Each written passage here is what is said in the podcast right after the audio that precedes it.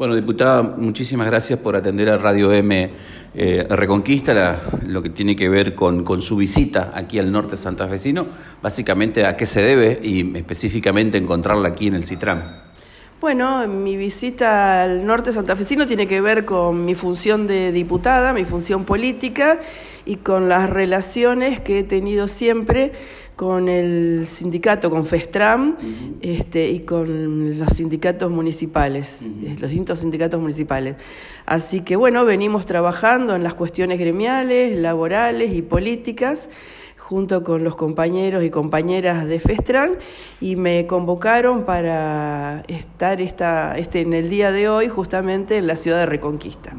Ah, la agenda, según puede eh, averiguar, tiene varias reuniones en, dirección a qué van esas reuniones, obviamente con las autoridades del CITRAM. Sí, eh, tenemos este, reuniones con las autoridades del sindicato, del sindicato de municipales, reuniones con, con, otros dirigentes gremiales, reuniones con movimientos de derechos humanos, el Norte Amplio y otras personalidades de acá de la ciudad de Reconquista. Así que, bueno, esa es más o menos la agenda. Diputada, eh, ¿Qué observa obviamente de los trabajadores en general, no solamente de los municipales? No son tiempos fáciles, hay una, eh, hay una inflación que obviamente pega en el asalariado y en el que menos gana. Bueno, esa es la preocupación mayor, por eso en mi actividad como diputada, mi objetivo fundamental es reunirme con los trabajadores de los distintos sindicatos, sobre todo con los sindicatos que vengo trabajando.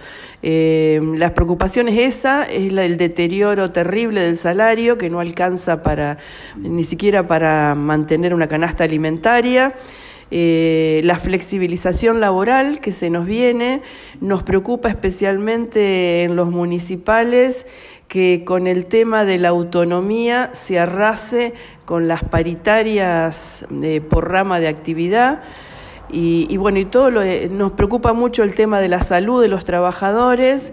Nosotros peleamos mucho contra la ley de RT y estamos haciendo un relevamiento de cuáles fueron las... Después que se aprobó esa ley, lamentablemente, con la oposición nuestra, hicimos durante un año un estudio de cuáles fueron los efectos. Los efectos han sido nefastos para la salud del trabajador y hemos estamos eh, peleando la derogación.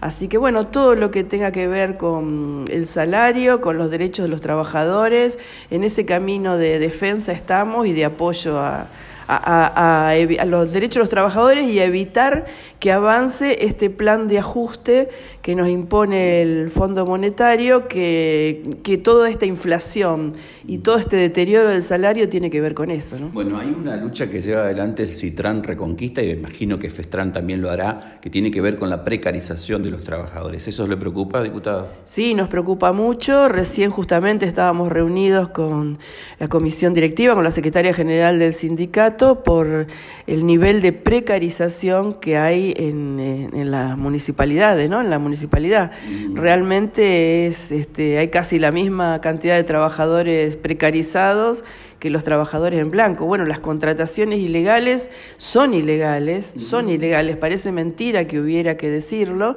es una violación de todos los derechos de los trabajadores, es inadmisible y obviamente está prohibido contratar y es una vergüenza que el Estado tenga, el Estado que debería ser quien trabaja para que los trabajadores no estén precarizados, es un precarizador.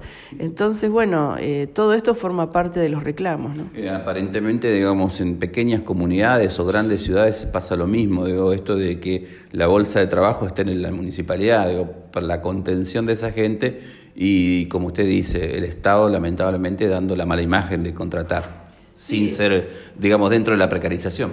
Sí, el Estado contratando ilegalmente, eso realmente es una contradicción muy grande. Entonces, bueno, hay que, hay que fomentar una economía de producción, hay que fomentar una economía donde los trabajadores estén incorporados y cuando se los incorpora a un empleo público como es un empleo municipal, hay que contratarlos legalmente y pagarle salario como corresponde con todas las las prevenciones sociales y demás, ¿no?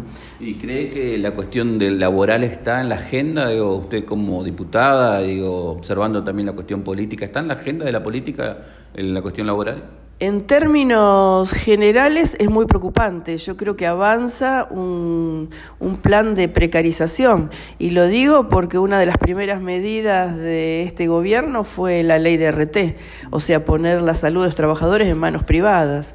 Así que no, yo creo que hay un plan nacional. El, plan del FMI es ese, es un plan de ajuste. Y un plan de ajuste incluye la flexibilización de los trabajadores. Por lo tanto, yo creo que hay que resistir y pelear por más derechos para impedir que se flexibilicen y se deteriore y se siga deteriorando el salario. Un, parece mentira, pero hemos retrocedido tanto que hoy la lucha es por el valor del salario. Eh, diputada, ya cerrando la entrevista, lo que le quiero consultar es esto, usted hacía hincapié en el tema de salud.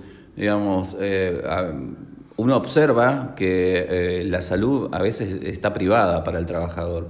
digamos, se, se, puede, a propósito de trabajador, se puede trabajar para que ese, ese, ese trabajador, ese empleado tenga acceso a la salud.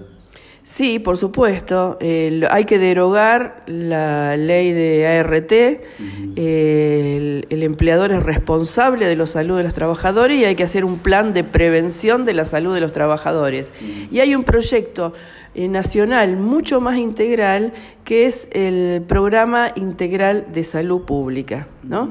Eh, hay que armar un. El otro día estuvieron exponiendo en la ciudad de Rosario el ex ministro Goyán, que ahora es diputado, y, y, Mario Rovere, sobre lo que es el Plan Integrado de Salud Nacional. Eso sería muy importante, ¿no? Y en materia de trabajadores, la prevención, los comités mixtos para prevenir la, la salud y los accidentes laborales. Bueno, como locales, no más que desearle una feliz estadía en Reconquista. Bueno, no, eh, les agradezco, la verdad que es una ciudad hermosa, el norte santafesino es bellísimo y su gente mucho más. Gracias. Gracias, diputada. Gracias. La palabra de la diputada Rueda que visita hoy la ciudad de Reconquista. Sigan ustedes con más información.